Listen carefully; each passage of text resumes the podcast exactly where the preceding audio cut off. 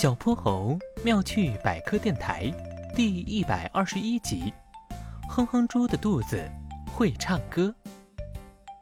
语文课上，大家都摇头晃脑地背着新学的古诗：鹅鹅鹅，曲项向天歌，白毛浮绿水，红掌咕咕咕。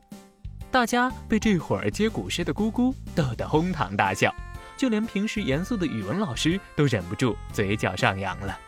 下了课，小泼猴跑来拍了拍哼哼猪的肚子，哈哈，刚刚咕咕叫的是你吧？不是我，是我的肚子。我也不知道为什么肚子总是咕咕叫。哼哼猪不好意思的低下了头。小泼猴嘿嘿一笑，那是因为啊，我们的胃在消化食物的时候就会收缩。如果我们的肚子里已经没有食物可以消化了，胃收缩的时候，里面的胃液和空气被挤来挤去，就会发出咕噜咕噜的声音。这是我们的肚子在提醒我们去吃饭呢。小泼猴说着，耳边传来了嬉笑声：“哼哼猪胃口大，肚皮圆圆像西瓜，吃得多，饿得快，咕咕叫的像青蛙。”捣蛋鬼鼠大宝对着哼哼猪挤眉弄眼。小泼猴气得握紧了拳头，哼哼猪无奈地摇摇头，这肚子的咕咕声真让人尴尬。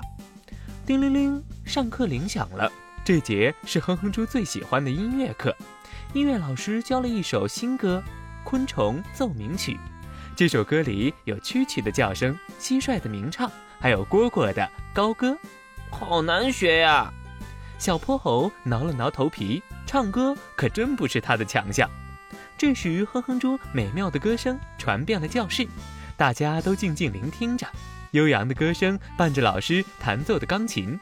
仔细一听，哼哼猪的肚子咕咕咕咕响着，像虫鸣又像青蛙的叫声，恰好成了歌曲动感的伴奏。同学们仿佛真的来到了夏夜的森林里，听昆虫唱歌，大家都忍不住为它鼓掌叫好。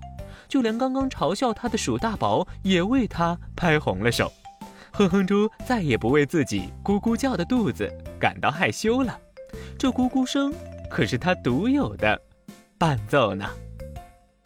小朋友们，你的肚子会咕咕叫吗？快快来评论区告诉我们吧！小泼猴妙趣百科，一天一个小知识。